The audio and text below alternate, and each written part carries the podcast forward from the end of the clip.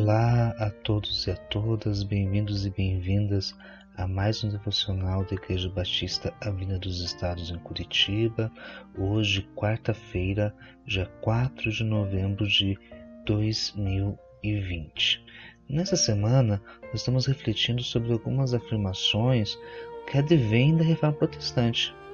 E hoje eu gostaria de conversar com vocês sobre três delas. A primeira é uma que diz: solos Cristos, que nós traduzimos por somente Cristo. Vamos ler Atos dos Apóstolos, capítulo 4, versículo 12, que diz o seguinte: Em nenhum outro há salvação, porque também debaixo do céu nenhum outro nome há dado entre os homens pelo qual devamos ser salvos. Essa afirmação solos Cristos Somente Cristo afirma a suficiência de Cristo para a salvação. Ao longo da história da Igreja, nós já escutamos várias frases do tipo Cristo e mais alguma coisa.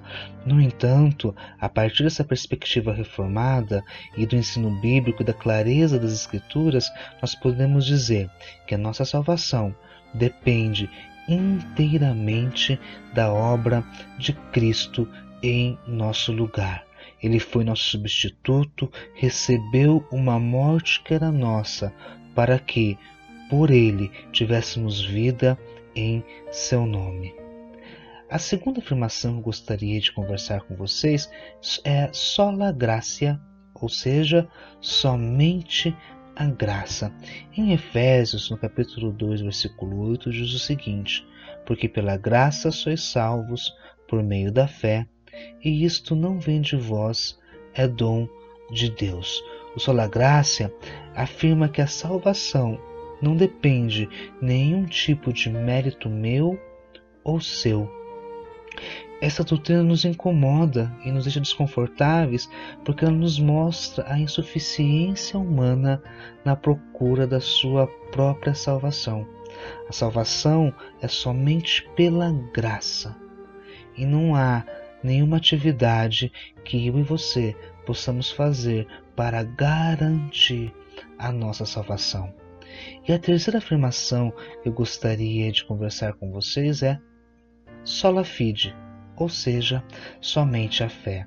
Em Romanos, no capítulo 1, versículo 17, está escrito: Porque no Evangelho é revelada a justiça de Deus, uma justiça que do princípio ao fim é pela fé como está escrito: o justo viverá pela fé.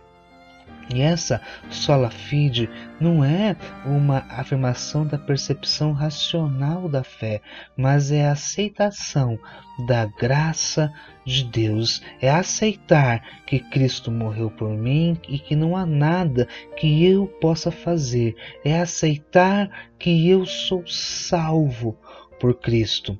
Lutero, comentando sobre isso, ele diz o seguinte: Embora, como monge, vivesse uma vida irrepreensível, sentia-me um pecador, com a consciência culpada diante de Deus.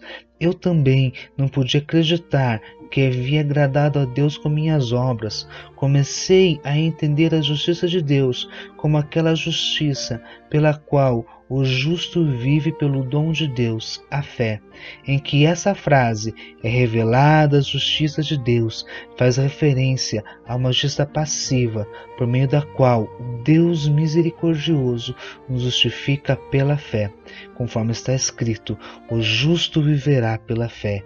Imediatamente tive a sensação de haver nascido de novo, como se estivesse entrando pelos portões abertos do paraíso.